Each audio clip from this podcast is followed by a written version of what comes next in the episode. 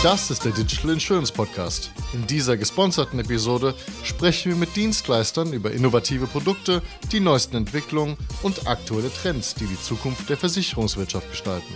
Das Wissen eines Unternehmens ist gewaltig. Von der Urlaubsrichtlinie über Kundenbeziehungen bis hin zu Compliance und Finanzthemen ist vermutlich alles dabei. Wie aber sorge ich dafür, dass die richtigen Mitarbeiter die richtigen Informationen auch finden? Und wie können AI und User Experience hier helfen? Das bespreche ich heute mit Cornelia Werk, Consultant für Natural Language Processing and Data Science, sowie Axel Hillebrand, User Experience Consultant von Neophonie. Willkommen zum Podcast Cornelia und Axel. Vielen Dank. Hallo Jonas, vielen Dank. Wir sind gerne hier. Wer ist Neophonie? Axel. Ja, Neophonie ist eine Berliner Digitalagentur und wir entwickeln individuelle Softwarelösungen in den Bereichen Mobile, E-Commerce, Content Management und künstliche Intelligenz. Wunderbar. Und jetzt wollten wir erstmal so einen Beratungsraum aufspannen. Ihr wollt mir erklären, wie so Beratung abläuft, was ihr da genau macht. Genau. Ja, wir sind ja froh, dass wir hier im Podcast, der sich um die digitale Transformation von Versicherungen äh, kümmert, mal aufzeigen können, äh, wie Intelli äh, künstliche Intelligenz helfen kann wie auch ein ansprechendes Design helfen kann. Und zwar genau für Lösungen, äh, digitale Lösungen, die für die Mitarbeiter gedacht sind. Ja. ja. Und ähm, hier müssen wir mal sprechen ähm, über die Beratung. Wie läuft sie dann ab? Ja. Es gibt unterschiedliche ähm, Teilnehmer bei der Beratung. Äh, und wir haben da drei identifiziert, die heute für unser Gespräch wichtig sind. Das eine ist erstmal das Versicherungsmitglied. Das möchte beraten werden. Das aber jetzt nur am Kopfhörer mit dabei ist. Genau, das okay. ist nur mittelbar, ja. nur mittelbar äh, involviert, aber auch wichtig für unser Gespräch heute. Dann gibt es ähm, die Beratende oder den Beratenden, der tatsächlich ähm, Informationen weitergibt an das Mitglied. Also Cornelia und, und du? Nee. Als Beispiel? Nee, äh, wir geben nicht die Informationen weiter. Der Beratende sucht in dem großen Informationsraum, den du zu Beginn aufgezeigt hast, nach ganz speziellen Informationen und gibt diese an das Mitglied weiter. Mhm. Okay. Erzähl Genau. mal weiter. Ja, und ähm, die künstliche Intelligenz, ähm, also Cornelia und das Team von Ontolux, unserer KI-Agentur, kümmert sich darum, dass diese spezielle Information, die das Mitglied sucht, in dem großen Informationsraum auch gut gefunden wird. Verstanden. Ja, so, und dann kommt Ion One, die UX-Agentur der Neophonie ins Spiel und bereitet diese Information visuell so auf, dass der Beratende diese Information gut einsehen kann, schnell die richtige Information rauspicken kann und das Mitglied möglichst gut beraten kann. Das ist im Kontext von Wissensmanagement, richtig? Oder? Das- Genau, das ist im Kontext von Wissensmanagement. Darum geht es letztlich. Ne? Also die Informationen, die gefunden werden müssen, die müssen irgendwie aufbereitet sein. Ich habe als Unternehmen sozusagen eine, eine Wissensbasis. Jedes Unternehmen hat irgendwelches Wissen. Idealerweise ist das auch irgendwo aufgeschrieben, möglichst strukturiert sogar, sodass jeder Mitarbeiter darauf Zugriff hat. Auf das Wissen, was ihn sozusagen betrifft, denn wir kennen das alle, wir wollen sozusagen nicht immer zu einem Kollegen rennen müssen, um Wissen zu bekommen, sozusagen, sondern ähm, wenn der Kollege mal krank ist, dann brauchen wir auch irgendeinen Zugriff auf das Wissen, ohne dass, der, dass wir diesen Also das, Kollegen das sind so. Beispiele wie eben Urlaubsrichtlinie, was ich gerade Genau. meinte, banale Sachen, wa- wann muss ich meine Krankschreibung einreichen, bis hin zu, äh, bis hin zu, wie muss ich mit dem Kunden umgehen oder wo hört es auf, was sind so die, die komplexen Beispiele dafür? Ja, also das sind schon gute Beispiele. Letztlich sind es sozusagen zwei verschiedene Perspektiven. Ne? Also ich als Mitarbeiter, der auf Wissen Zugriff haben muss, brauche ich einerseits das Wissen, was ich an meine eigenen Kunden, mit denen ich vielleicht telefoniere oder sowas, weitergeben muss. An externe sozusagen. Und dann gibt es eben auch das Wissen, was ich über mein Unternehmen haben muss, was externe gar nicht weiter betrifft. Das sind dann sowas zum Beispiel wie Urlaubsrichtlinien oder sowas. Oder weiß ich nicht, wie beantrage ich Elternzeit in meinem Unternehmen oder sowas. Genau. Und da würden auch Daten reinfließen, wie aus dem Customer Relationship Management Tool und sonstige. Genau, wie bediene ich die Tools, die wir intern benutzen, sowas. Aber die Daten auch selbst auch. Also wenn ich jetzt einem potenziellen Kunden eine E-Mail schicke, als Vertriebsmitarbeiter zum Beispiel, dann würde das auch da drin landen? Das kann darin auch landen. also es gehört natürlich mit dazu. Ne? Wenn ich jemanden anlernen muss, dann braucht er vielleicht auch die Information, was, was steht in so einer E-Mail überhaupt drin. Ähm, Es gibt also ganz unterschiedliche Quellen von Informationen. Ja. Ja, die Quelle kann sein ähm, eine Ansammlung von Prozessen oder ein Nachschlagwerk. Die Quelle kann aber auch sein, dass der Mitarbeiter sich über seine Rechte und, und seine ähm, ähm, Arbeitnehmer bezogenen Informationen kümmern möchte. Das ist immer eine große Herausforderung, wenn man so eine Intranet-Suche gestaltet. Also ist das jetzt eine Information, die ich nach außen gebe und die für das Mitglied wichtig ist, oder ist es eine Information, die für mich als Arbeitnehmer wichtig ist? Ja. Und wie grenzt sie das von diesem klassischen Data Warehouse ab, wo man quasi all seine Daten irgendwie reinlädt und Analytics und weiß der Teufel künstliche Intelligenz darüber laufen lässt? Wo ist die Abgrenzung? Ja, die An äh, Abgrenzung kann an unterschiedlichen Stellen passieren. Das ist, ähm, das ist natürlich sicherlich von äh, Versicherung zu Versicherung unterschiedlich. Ja, je, jede Versicherung hat einen sehr eigenen äh, Informationsraum, der ja auch oft historisch gewachsen ist und sich immer sehr individuell darstellt. Ja. Also was wir zuerst machen, ist, wir, wir analysieren äh, die unterschiedlichen Informationsquellen einer, einer Versicherung. Und äh, jetzt habe ich deine Frage vergessen, aber na, der Unterschied zum Thema. Ähm, Ach, wie wir es darstellen, genau. Ja, zum, das Data Warehouse. Also, ja. was ich würde es jetzt so interpretieren: Du hast das Data Warehouse und das ist eher so die, die technische Grundlage. Da kannst du quasi technische Daten reinladen, wie äh, Logdaten, Analysedaten von Zugriffen auf Apps und so weiter und so fort. Ja. Und die wirst du wahrscheinlich überwiegend auch technisch irgendwie auswerten, indem du Graphen anzeigst, ja. indem du von mir aus irgendwelche Statistiken darüber fährst. Mhm. Aber das, was, worüber wir jetzt reden, ist ja eigentlich eher ein ähm, fast schon eher qualitatives Wissensmanagement-Tool, wo du wirklich Texte reinschreibst, die Nutzer lesen können, richtig? Da sind genau. die Texte selbst genau. dann drin. Mhm. Das, das, und das geht auch über die verschiedenen Quellen hinweg. Das heißt, ich kann da das CRM drin haben, ich kann da E-Mails drin haben, ich kann da interne Wikis und, und sonstige genau. Sachen drin haben. Ich, kann ich da auch analoge Dokumente drin haben? Wahrscheinlich, wenn ich sie einscanne, ne? Geht auch, klar, Auf jeden prinzipiell. Fall. Die kann man ja Die auch gehören so. irgendwie letztlich natürlich genau. auch zum Wissen dazu. Früher ja, hat man das also, alles so aufgeschrieben. Also letztendlich sprechen wir über unterschiedliche Nutzungsszenarien. Ne? Das eine Nutzungsszenario, das hatten wir zu Beginn schon erwähnt, das ist Beratung. Ein Nutzungsszenario ist ähm, technische Weiterentwicklung der Tools. Ja, wenn ich an die Daten denke, die du, Jonas, gerade angesprochen hast. Ähm, und da gibt es sicherlich noch viele zahlreiche andere Nutzungsszenarien. Ne? Und für, die Nutze, für all diese Nutzungsszenarien muss so eine Intranetsuche äh, gewappnet sein. Das ist eine Herausforderung. Und gibt es immer eine oder gibt es mehrere solcher Plattformen? Macht es Sinn, mehrere Wissensmanagement-Plattformen zu haben? Also ich glaube, das ist immer eine schwierige Frage. Ähm, ich, kann schon mal ankündigen, ich werde heute wahrscheinlich öfter mal sagen, es kommt drauf an. Aber äh, tendenziell würde ich sagen, es ist prinzipiell gut, wenn man sein Wissen so managt, dass man an einem zentralen Punkt Zugriffe hat zu dem Wissen. Denn am Ende geht es darum, ne, Wissen ist Wissen, wo es steht. Und wenn ich es schnell finde, habe ich äh, eine signifikante Steigerung in der Produktivität der Mitarbeiter. Das heißt, wenn es gut strukturiert ist und das heißt in der Regel, dass man es irgendwie in einem Punkt verwaltet oder dass man an einem Punkt die verschiedenen Wissensquellen sozusagen zusammenfließen lässt, ist es schon vorteilhaft. So, und jetzt kann man sich überlegen, ob man diese unterschiedlichen Wissensquellen ähm, in, eine, äh, in einem Suchergebnis zusammenbringt. Dann muss man aber dafür sorgen, dass sie visuell sehr klar voneinander unterschieden werden. Ja? Und wenn ich in der Beratungssituation bin dann, und ich gebe Hilfe ein und es geht um Haushaltshilfe oder sonst was, dann geht, ist es klar, es geht um die Beratungssituation. Auch wenn ich als Suche Urlaub eingebe, dann kann es meine persönliche Arbeitnehmersicht sein oder die äh, des äh, äh Mitglieds. So, und da greift äh, dann auch die Expertise von User Experience Designern, die, die an dieser Stelle dann äh, ganz klar auch unterscheiden zwischen diesen Suchergebnissen muss ich mir das vorstellen wie so eine Google-Suche, dass ich dann quasi als Mitarbeiter eine Inter Intranet-Seite habe, wo ich dann so, so einen Suchschlitz habe, wie, wie auf einer Google-Startseite und dann tippe ich da Urlaubsplanung oder sowas rein? Könnte sein, oder? Das könnte Im sein, Prinzip im besten schon. Fall. Ja, also ähm, da gibt es natürlich auch Geschmäcker. Ne? Ich persönlich plädiere dafür, tatsächlich für jeden Mitarbeiter einer Versicherung nur einen Suchschlitz zu haben und dann zu unterscheiden. Ja? Visuell zu unterscheiden zwischen den unterschiedlichen Containern, in denen die Informationen gelagert sind und die ganz unterschiedliche Zwecke haben. Bei den Suchergebnissen dann, ne? Du tippst das ein und dann kriegst du verschiedene Suchergebnisse und Container ist dann ein Ergebnis, oder was? Nee, für mich ist ein Container äh, eine, eine Informationsquelle. Zum Beispiel der Container, in dem alle Prozesse abgelegt sind. Mhm. Oder ein Container, in dem äh, das Nachschlagwerk sich befindet, wo man ähm, zu Stichworten Definition findet. Ja? Und oder auch HR oder Marketing oder so. Genau, das genau. wären dann, wär dann unterschiedliche Container. Jetzt kann man natürlich, ähm, und da kann man, da kommt User Experience ins Spiel, so eine Suche verfeinern. Ne? Und äh, da kommt das Filtern ins Spiel.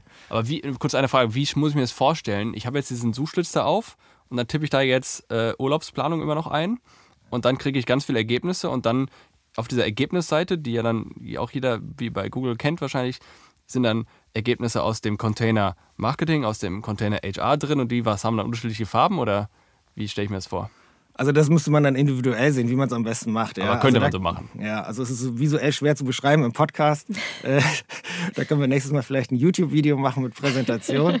ähm, aber es kommt letztendlich darauf an, ähm, bei der Gestaltung von so einem User Interface die ähm, digitalen Alltagserfahrungen der unterschiedlichen Nutzer ähm, auszunutzen in diesem Fall. Ja? Jeder äh, ist heute digital unterwegs äh, mit Smartphone und sonst wie, ich muss das gar nicht ausführen. Aber genau die Erfahrungen, die da gesammelt werden auf international bekannten Plattformen, die sollte man auch in der Intranetsuche anwenden.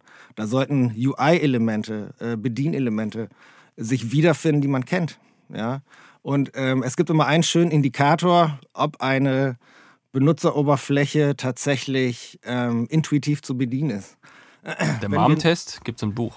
Wenn ich meine Ja. Mutter davor setze, dann äh, ist es einfach oder was? Nee, erzähl weiter. Nein, nein, äh, es ist, geht dann schon in eine andere Richtung. Ähm, wenn wir Nutzertests durchführen, dann ist die letzte Frage immer, hey, stell dir mal vor, dein Arbeitgeber gewährt dir sechs Wochen Urlaub. Ja, die meisten, ähm, die wir interviewen, die lachen dann erstmal, weil es das nicht gibt. Aber ähm, dieses Szenario kann man sich ja mal vorstellen. Und dann kommt die entscheidende Frage. Du kommst nach sechs Wochen an deinen Arbeitsplatz zurück. Du setzt dich vor deine Intranet-Suche. Wie lange brauchst du, um dich mit dem System wieder vertraut zu machen? Und wenn man da hört, naja, ich muss schon so vier, fünf Kundengespräche führen oder am zweiten Arbeitstag, da werde ich als UX-Consultant schon hellhörig und denke mir, naja, hier ist doch ähm, das User Interface äh, nicht so gestaltet, dass es wirklich äh, intuitiv bedienbar ist. Verstanden. Wenn ich quasi Support anrufen muss, um zu fragen, warum ich hier das nicht sehen kann, dann ist schon mal was falsch. Ist was falsch, ja. Das klingt so, als dass die Sy- Systeme, die es ja heute schon gibt, und das ist ja jetzt, das Prinzip ist ja nicht neu, Wissensmanagement zu verwalten ist ja nicht, ist ja, gibt es ja. Die Tools, die es heute schon gibt, scheinen diese ganzen Features, die ihr gerade angesprochen habt, nicht zu haben. Kann das sein? Und, und wie ist der Stand heute in, dieser, in, der, in der Landschaft? Was heißt, die, die Tools haben das nicht? Am Ende kommt es also sowohl bei dem, bei dem Interface, denke ich, als auch sozusagen bei, bei den Suchergebnissen selbst ähm, immer auf die, auf die Versicherung konkret selbst drauf an. Ne? Also egal für wen ich so eine Suche und das passende Interface dazu gestalte, ähm, die haben verschiedene Anforderungen, die haben verschiedene Nutzer, die haben verschiedene Daten, sie sind verschieden historisch gewachsen. Und dementsprechend kann ein Tool, es kann gar nicht sozusagen die, die äh, wie sagt man, eierlegende Wollmilchsau sein, die für alle Unternehmen funktioniert. Das heißt, immer man, am Ende, damit man sozusagen ein gut funktionierendes Tool hat, muss man es immer individuell wieder anpassen. Man hat sozusagen so, man kann eine Grundlage schaffen, aber die muss dann sozusagen verbessert werden. Aber bei, bei dem, was heute im, in der Landschaft draußen im Feld implementiert ist, die von mir aus ein, ein paar Jahre alt sind, haben wir schon dieses Niveau, über das ihr sprecht, von der User Experience, wo das so einfach ist und auch gerade von den Suchergebnissen oder, oder wo stehen wir da? Gibt es einen Bedarf, dass wir, gibt es etwas, was wir verbessern müssen? Ähm, wir, wir arbeiten mit einigen Versicherungen zusammen. Wir unterstützen ähm, verschiedene Versicherungen, gerade auch bei der Gestaltung ähm, dieser Internetsuche. Äh, und da müssen wir die Erfahrung machen, ähm, dass es nicht unbedingt immer der Fall ist. Dass es Ja. nicht gut funktioniert. Dass es in den meisten Fällen nicht gut funktioniert. Aber wir kennen auch, dass viele Versicherungen den Bedarf erkennen. Ja, den Bedarf Ja. erkennen, ihren Mitarbeitern tatsächlich äh, ein Tool zur Verfügung zu stellen, mit dem sie gut arbeiten können. Letztendlich wirkt sich ähm, ein wirklich, eine wirklich gute Suche ja, auch auf die Arbeitszufriedenheit nieder. Ja. Je weniger Gedanken ich über die, mir über die Bedienung machen muss und darüber, ob denn jetzt Suchergebnisse korrekt sind oder ob das Suchergebnis, was mir geliefert wird, vollständig ist, desto einfacher ist es für mich zu arbeiten. Ja. Ja, und also jetzt nochmal sozusagen von den Suchergebnissen her ist es auch einmal so, wir kennen das alle, wir benutzen auch alle Google, wir wissen alle, was wir, wie wir in Google sozusagen unsere Suchbegriffe eintippen müssen, damit wir das finden, was wir wollen. Aber eigentlich, also eigentlich haben wir sozusagen gelernt, wie wir diese Suche bedienen müssen. Aber eigentlich wollen wir, dass Leute die Suche bedienen, ohne dass sie lernen müssen, was sie eintippen müssen. Das heißt, intuitiv gilt nicht nur sozusagen, was die, was die Gestaltung angeht, sondern auch, was ich eintippen tippen muss, soll möglichst intuitiv sein. Also das, was ich einem Kollegen irgendwie, was ich einen Kollegen fragen würde, mit den Wörtern sollte ich eigentlich auch bei einer Suche die Suchergebnisse finden. Mach mal ein Beispiel. Wieder Urlaubsplanung? Da tippe ich ja, genau. Also ich, tipp, ich tippe Urlaubsplanung ein. Und wenn meine Suche jetzt nicht gut ist, dann findet die das nicht, weil eben in den Dokumenten nicht das Wort Urlaubsplanung drin steht, sondern da steht halt irgendwie drin, wie beantrage ich meinen Urlaub oder Mhm. wie plane ich meinen Urlaub. Und die Suche sollte das aber trotzdem, obwohl das Wort Urlaubsplanung selbst nicht drin steht, sollte die das trotzdem verstehen. Wenn die Suche nicht gut ist, dann lernen die Leute irgendwann, okay, aha, wenn ich Urlaubsplanung eintippe, dann finde ich das nicht. Aber wenn ich eintippe Urlaub planen, dann finde ich es. Und das ist eigentlich genau das, was wir nicht wollen. Wir wollen nicht, dass die Nutzer sozusagen lernen müssen, sondern dass die Suche das einfach kann. Das habe ich persönlich in einem Beispiel der Suche. Wir haben einen Baumarkt hier in Berlin, überraschenderweise. Und da wollte ich letztens, ich weiß nicht was, irgendwelche Holzschrauben kaufen oder so ein Zeugs. Und wollte schauen, ob die das haben und bin auf die Suche gegangen und habe im Grunde irgendwas mit Holz eingetippt und dann bekam ich irgendwelche Holzvertäfelungen und irgendwas anderes. Ich habe das Beispiel nicht mehr ganz im Kopf. Aber ich habe das schon mehrfach bei diesem entsprechenden Baumarkt gemacht und ich habe bin festgestellt, dass ich immer hinterher auf die Google-Suche gegangen bin, um dann quasi auf der Baumarktseite die Sachen zu finden, die ich mit dieser blöden E-Commerce-Suche nicht finde. Und das ist ja das, was du meinst. Diese Genau. Dinger funktionieren einfach. Hier sind total wirst du bekloppt bei. Genau, das ist jetzt beim Baumarkt auch ein gutes Beispiel, das ist genauso aber bei Versicherungen, dass man einfach als, als Laie vielleicht nicht unbedingt genau die Begriffe kennt, Genau. die man äh, da jetzt eintippen muss. Bei einer Internetsuche ist es jetzt so, dass die, die Mitarbeiter häufig, häufig die richtigen Fachbegriffe kennen. Aber wenn man da neu ist, dann weiß man auch nicht. Das war mein Beispiel, dass das Tierhalterhaftpflichtversicherung heißt, sondern gibt auch ein, oh, wie heißt das? Tier, Tierhaft, Tier, Tierversicherung? Was gebe ich denn da jetzt ein? Ne? Also diese, diese Begriffe zu kennen, das sollten eigentlich, das sollte die Suche einfach wissen, dass das das Gleiche ist. Und da kommt jetzt AI ins Spiel. Ist das der Punkt? Das ist ein Punkt, wo man AI ins Spiel bringen kann. Also das kann man auch ohne AI lösen. Also bei dem Beispiel, bei dem wir jetzt gerade waren, kann man auch auf sowas wie Synonymlisten einfach anlegen. Also wenn ich jetzt, weiß ich nicht, anderes Beispiel, wenn ich von Impfstoff oder Vakzin rede, haben wir jetzt alle mit Corona gelernt. Ähm, und das kann man einfach über Listen anlegen, dass man sagt, okay, immer wenn jemand nach Impfstoff sucht, dann suche gleichzeitig bitte auch nach Vakzin. Das ist jetzt nicht viel AI sozusagen. Aber da muss jemand antizipieren, was jemand anderes eintippen könnte. Exakt, das bringt halt, also erstens muss, muss das passieren. Es muss jemand antizipieren, es muss jemand diese Liste pflegen. Das ist sehr, sehr fehlerbehaftet, ne? Und am Ende ist es halt manuelle Arbeit, die jemand leisten möchte. Und an der Stelle hilft es natürlich, wenn man irgendwie eine KI hat, die das automatisch machen kann. Die automatisch äh, beispielsweise in Texten sieht, okay, da steht Impfstoff drin. Ah, ich weiß aber, dass Impfstoff ein anderes Wort für Vakzin ist. Schreibe ich es automatisch sozusagen mit an, äh, an die Metadaten ran. Und egal, ob ich jetzt Impfstoff oder Vakzin suche, am Ende wird es gefunden. Und dann rankt der wahrscheinlich das auch entsprechend, weil es ist zwar schön, wenn es in den Suchergebnissen auftaucht, aber wenn es in einer Liste von 100 Suchergebnissen irgendwo ganz unten auftaucht, dann ist es genauso blöd, wie es gar nicht auftauchen zu lassen. Das, das, ist, ein, das ist ein sehr guter Punkt. Also das ähm, sagen wir auch bei Beratungsgesprächen, ähm, unter anderem mit Versicherungen immer, dass es sozusagen drei verschiedene Möglichkeiten gibt oder drei verschiedene Stellschrauben, an denen man so eine Suche optimiert. Ne? Also, äh, und das Ranking ist einer von den Punkten. Denn du hast recht, also es ist halt so, ne, ich kann ganz viele tolle Suchergebnisse haben, aber wir kennen das alle, auch wenn wir Google benutzen. Wir gucken uns nur die allererste Suchergebnisseite an. Wir haben keine Lust, die, da werden mir 10.000 Ergebnisse angezeigt oder Millionen, aber da, bis dahin scrolle ich nicht, das will ich nicht.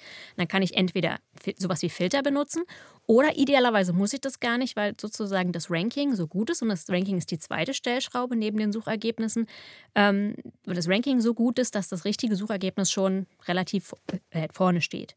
Und die dritte Stellschraube, jetzt habe ich gerade von drei geredet, ist nämlich die, dass man sozusagen die Nutzer zu den Ergebnissen hinführt, dass man sowas wie Filter benutzt, dass sie intuitiv sozusagen die richtigen Ergebnisse finden. Das kann auch sein, was wir ganz gerne machen, da kommt KI auch wieder ins Spiel, ist, dass wir so eine automatische ähm, Vorschlagsfunktion äh, mit einbauen. Das kennt man auch von Google. Wenn ich anfange zu tippen, dann werden mir schon Dinge vorgeschlagen. Entweder Tabletten. sozusagen Suchbegriffe, die ich vielleicht gerade eintippen wollte, oder aber auch direkt sozusagen Absprungpunkte jetzt zu, zu einem Nachschlagewerk oder sowas. Dann kann ich automatisch direkt dorthin springen. Da wird der Nutzer sozusagen auch direkt zu einem Suchergebnis, was besonders häufig angeklickt wird oder so, oder was man selbst besonders häufig anklickt, äh, hingeführt. Ihr müsst mir jetzt noch einmal erklären, das habe ich noch nicht ganz verstanden. Ähm, ich habe das Gefühl, dass, was ihr auch sagt, ist, dass viele Sachen, viele dieser, dieser Funktionalitäten schon vorhanden sind, dass es das schon gibt. Es gibt ja Wissensmanagementsysteme in den Unternehmen, es ist nichts Neues. Aber nichtsdestotrotz habt ihr ja eine Daseinsberechtigung. Ähm, wo ist jetzt, äh, was genau macht ihr da jetzt? Oder sagen wir mal, welche Probleme löst ihr? E- Entwickelt ihr diese Tools komplett selbst, also von null auf äh, entwickeln? Oder äh, verwendet ihr Bestandssoftware, die dann irgendwie customized wird? Oder was ist, ich will nicht sagen, was ist euer Beitrag, das klingt zu plump, aber Ja, mit welchen Themen kommt ihr da rein und was konkret äh, löst ihr dann? Also ich, ich, halte immer nichts davon, irgendwie das Rad neu zu erfinden. Also wir machen es so, wenn wir wirklich eine Suche verbessern. Also erstmal schauen wir uns natürlich, was ist schon da. Und wenn schon eine Suche da ist, dann guckt man sich an, ob das Suchsystem, was schon verwendet wird, einfach optimiert werden kann.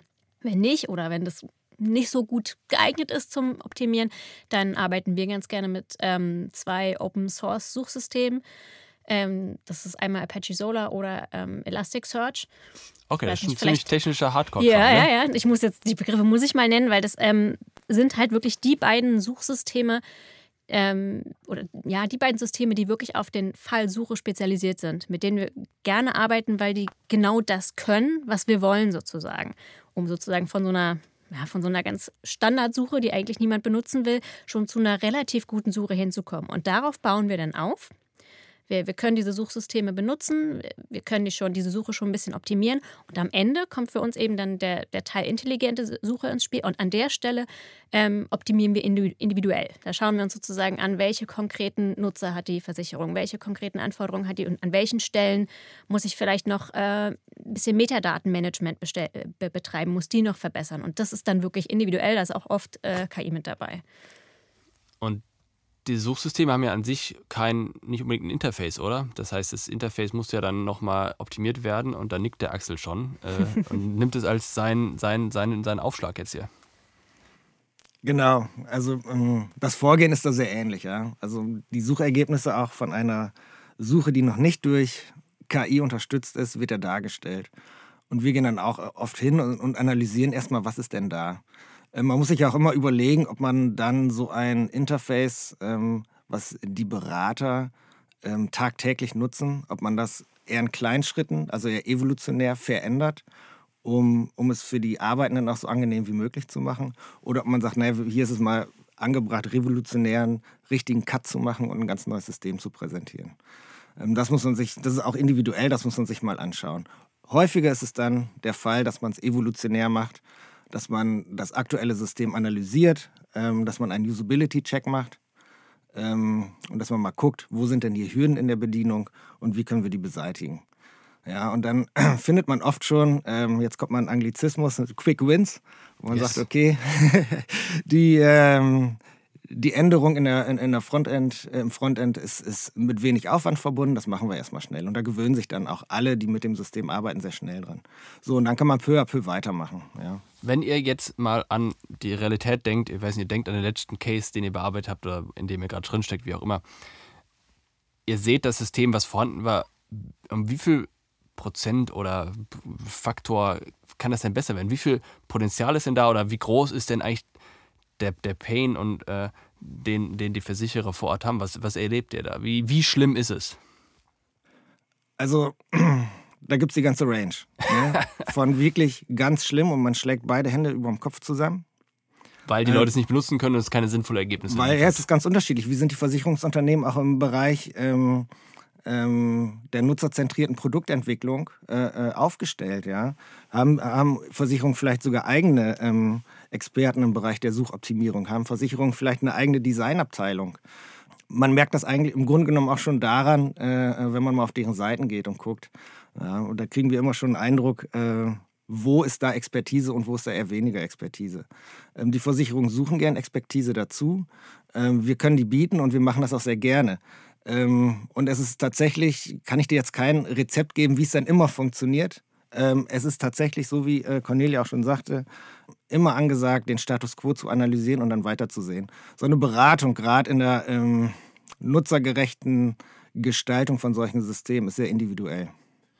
Da bin ich dabei. Aber jetzt mal ähm, auf, auf der Metaebene, schlagt ihr da manchmal die Hände über den Kopf zusammen oder sagt ihr, eigentlich sind die ganz gut und es geht darum, um noch die letzten 10% zu optimieren? Wo steht da die Branche in eurer Meinung nach? Das gibt es durchaus beides. Also ich, ich habe auch schon äh, Versicherungen gesehen, also dann sozusagen nicht intern, sondern nur die Webseiten, wo ich mir dachte, Mensch, super, voll gute Suche. Ich finde hier gar nichts, was, was irgendwie optimiert werden muss, zumindest aus meiner Perspektive.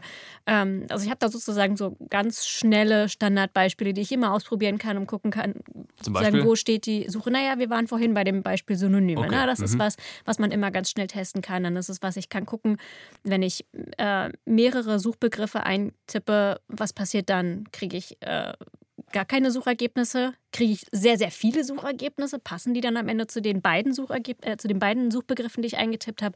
Ja, das sind so Beispiele. Also diese Verknüpfung, zum Beispiel, wenn ich jetzt Urlaubs- und Planung eintippe, dann ob das jetzt mit einem und verknüpft wird, quasi Richtig. Ergebnisse liefert, wo beide Wörter drin sind oder entweder oder drin ist oder was völlig absurdes. Genau, und dann sowas wie Zahlen zum Beispiel sind auch immer ein ganz guter Indikator. Funktioniert das, wenn ich jetzt ähm, irgendeinen Antrag und dann das Jahr 2021 oder 2023 oder sowas eingebe, was passiert dann? Kriege ich dann wirklich nur äh, Suchergebnisse mit diesen Zahlen? Oder ähm, wenn ich Zahlen habe, die sich auf eine bestimmte, das kommt bei Versicherungen gar nicht so häufig vor, aber eine bestimmte Einheit beziehen, ähm, 10 Tage, 14 Tage. Bezieht diese 14 sich dann wirklich nur auf die Tage oder werden da auch andere Sachen, wo 14 drin vorkommt, gefunden? Also das sind ganz gute Indikatoren, mit denen man sowas ganz leicht testen kann. Aus unserer Perspektive funktioniert die Suche ganz gut oder eher nicht so. Also letztendlich ähm, können Versicherungen ähm, auch da selbst mit sich ins Gericht gehen und überlegen, wie, wie, gut kommt denn unsere Beratung an? Wie gut ist die Beratungsqualität? Wenn es da, ähm, ähm ja, wenn es da ähm, Probleme gibt und wenn man da ein Verbesserungspotenzial sieht, dann sollte man sich Gedanken darüber machen, wie man denn dieses, diesen Informationsraum besser aufspannt, ja? wie, man, wie man da die Informationen besser herauspickt und letztendlich auch präsentiert. Und zwar denjenigen präsentiert, die die Informationen dann am Telefon oder im persönlichen Gespräch auch weitergeben müssen. Mit Informationsraum meinst du jetzt die Gesamtheit aller verfügbaren Informationen, die ein Unternehmen hat, die theoretisch relevant sein könnten? Genau, genau. Die für, für, für alle Versicherungsnehmer relevant sein können. Man muss ja immer auf den Worst Case da äh, vorbereitet sein. Äh, in Zeiten Fachkräftemangel, in Zeiten hoher Fluktuation von Mitarbeitern muss so ein, ein System gut funktionieren und für jeden auf Anhieb auch verständlich sein. Da geht es ja auch darum, wie die Qualität dieses Informationsraums ist. Also ich meine, ich muss ja alte Informationen rausnehmen oder veraltete und ich muss neue hinzufügen oder auch aktualisieren. Wie passt das jetzt in, euren, in eure Arbeit rein? Das ist sozusagen die redaktionelle Arbeit. Das begegnet, also mir begegnet das auch sehr häufig, dass ich dann sozusagen, wenn wir mit der Versicherung zusammen, mit den Versicherungsmitarbeitern zusammen deren Suche äh, diskutieren, Probleme gefunden haben, die irgendwie nicht gut funktionieren, dann ist es halt immer entweder die eine Frage, entweder hat die Suche nicht gut funktioniert oder es ist halt wirklich ein redaktionelles Problem, was dann letztlich bei der Versicherung selbst liegt. Ähm, genau. Und ist AI der, der heilige Gral? Also in diesem Zusammenhang wahrscheinlich nicht. Äh, der heilige Gral, ne? AI ist halt ein super, super Buzzword heutzutage. Es ist immer, immer gut, wenn man sich auf die Fahnen schreiben kann, wir benutzen AI. Ähm, aber man muss sich dessen bewusst sein, dass natürlich nicht alle Probleme, zumindest heutzutage, damit gelöst werden können. Ne? Also wir, wir schauen uns immer genau an, ist das jetzt das Problem, vor dem wir gerade stehen, ist das ein Problem, wo wir mit AI wirklich was ausrichten können? Oder gibt es vielleicht Methoden, die genauso äh, effektiv sind, ohne so viel Aufwand zu bedeuten? Am Ende kommt es halt ganz viel auch immer darauf an, habe ich Daten, die braucht meine KI meistens. Und dann nicht nur wenige, sondern viele.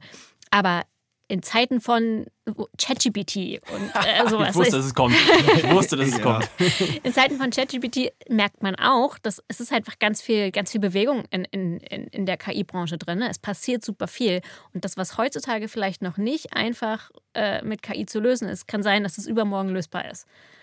Ähm. Was ich immer interessant finde, ist immer, wenn ich mit Leuten über KI rede, und wir haben letztes Mal mit dem Professor Glauner mal einen Podcast zu ChatGPT gemacht, extra dass die, die davon Ahnung haben, am ehesten sagen, äh, das ist zu viel Hype und eigentlich muss man mal drüber nachdenken, was man da wirklich mitmacht und wie relevant das ist. Nehmt ihr ja. das auch so wahr? Da reiche ich mich ein. Ja, siehst du? Ja, das, das können wir bestätigen und ähm, ich meine, ein Thema, das hattest du gerade schon kurz angedeutet, ist ja auch die Qualität dieser Information, die allen zur Verfügung steht, ja. Und ähm, KI kann sehr viel, aber KI kann diese ähm, Information nicht reintun. Ja, sie kann die Information analysieren oder aufbereiten, aber schaffen äh, muss die Information die Versicherung erstmal selbst. Und das ist die redaktionelle Arbeit der einzelnen Mitarbeiter. Und wenn wir ähm, so Such, ähm, interne Suchen analysieren, dann fällt oft den, den Versicherungen auf, Mensch, ja, wir müssten unseren äh, Informationsraum, also die einzelnen Informationen, die da drin liegen, woher die auch immer kommen, die müssen wir auch mal wieder aufbereiten. Und da kann ja eigentlich einiges auch wieder weg. Ja, und auch dann steigt die Suchqualität. Ja, die beste Suche ist nichts äh, wert, wenn die Daten, auf denen sie arbeitet, nichts wert sind. Genau. Also da sind wir, äh, aber da sind wir, das ist halt auch nicht unser Job. Da können wir sagen, hey, setzt euch mal ran, macht mal redaktionelle aber, Arbeit. Aber das hatte ich ja vorhin schon ähm, angerissen. Man kann natürlich äh, die Informationen mit KI eben besser aufbereiten. Ne? Ja. Also wir hatten vorhin schon das Beispiel, wenn in dem Text Impfstoff drinsteht, dann kann meine KI erkennen, dass es sich um ein Vakzin handelt und insofern kann sie sozusagen helfen, die redaktionelle Arbeit äh, zu verbessern. Da müssen nicht Redakteure kommen und manuell ranschreiben, dass es das Gleiche ist, sondern da kann sie helfen. Es geht nur darum, dass die Informationen an sich erstmal da sein müssen, damit die KI darauf aufbauen kann. Mit der KI kann ich im Grunde Sachen kategorisieren, clustern, oder ich kann im Grunde auch Abhängigkeiten und Wahrscheinlichkeiten beziehen. Das sind im Grunde die, die Grundlagen, äh, wie das immer funktioniert. Und in dem Fall wäre wahrscheinlich dann, wie hoch ist die Wahrscheinlichkeit, wenn ich Vakzin eintippe, dass dann eigentlich was anderes gemeint ist. Und wenn das ausreichend hoch ist, dann wird es halt höher gerankt, sowas. Ne? Ja, das geht so in die Richtung, genau. Wo da, wobei da auch zum Beispiel immer die, die Nutzer auch noch eine Rolle spielen. Also die KI kann zum Beispiel auch wirklich diese die gelockte Daten, von denen wir vorhin auch schon gesprochen haben, auswerten, sehen, okay, Nutzer, die nach Impfstoff gesucht haben, haben besonders häufig nach dem Corona-Impfstoff gesucht. Und dann wird, e, werden äh, dementsprechend auch diese Ergebnisse zum Beispiel dann hochgerankt. Habt ihr vielleicht als letzter, letzter Aspekt oder letzte Frage, habt ihr einen, einen, Blick darauf, was so in den nächsten, weiß nicht was, zwölf Monaten sich da tun wird? Werden wir in, wenn wir in zwölf Monaten mal reden sollten, werden wir dann völlig neue KI-Techniken oder Suchergebnisse, was ich was haben? Oder ist es eher so eine lineare, lineare Entwicklung? Was glaubt ihr? Also ich glaube schon, dass wir da Entwicklungen sehen. Es ist vielleicht, vielleicht kein ChatGPT, ähm, was wir sehen werden, aber ich glaube schon, dass wir da äh, immer wieder Weiterentwicklungen sehen werden, dass sich das immer weiter verbessert. Wir bleiben auch immer sozusagen an der Forschung dran. Wir probieren sozusagen Dinge, die in, in der Forschung äh, für englische Daten ausprobiert wurde, probieren dann wir auf unseren eigenen, typischerweise deutschen Daten aus versuchen die zu optimieren dann äh, und nachzubauen. Und ich glaube, sowas ähm, wird es in den nächsten Monaten auch weiterhin geben. Faszinierend. Herzlichen Dank, Cornelia und Axel. Sehr gerne, ja. Jonas. Vielen Dank, dass wir hier sein konnten. Wunderbar. Das war eine weitere Ausgabe des Digital Insurance Podcast. Folge uns bei LinkedIn und lass eine Bewertung bei Apple, Spotify und Koda.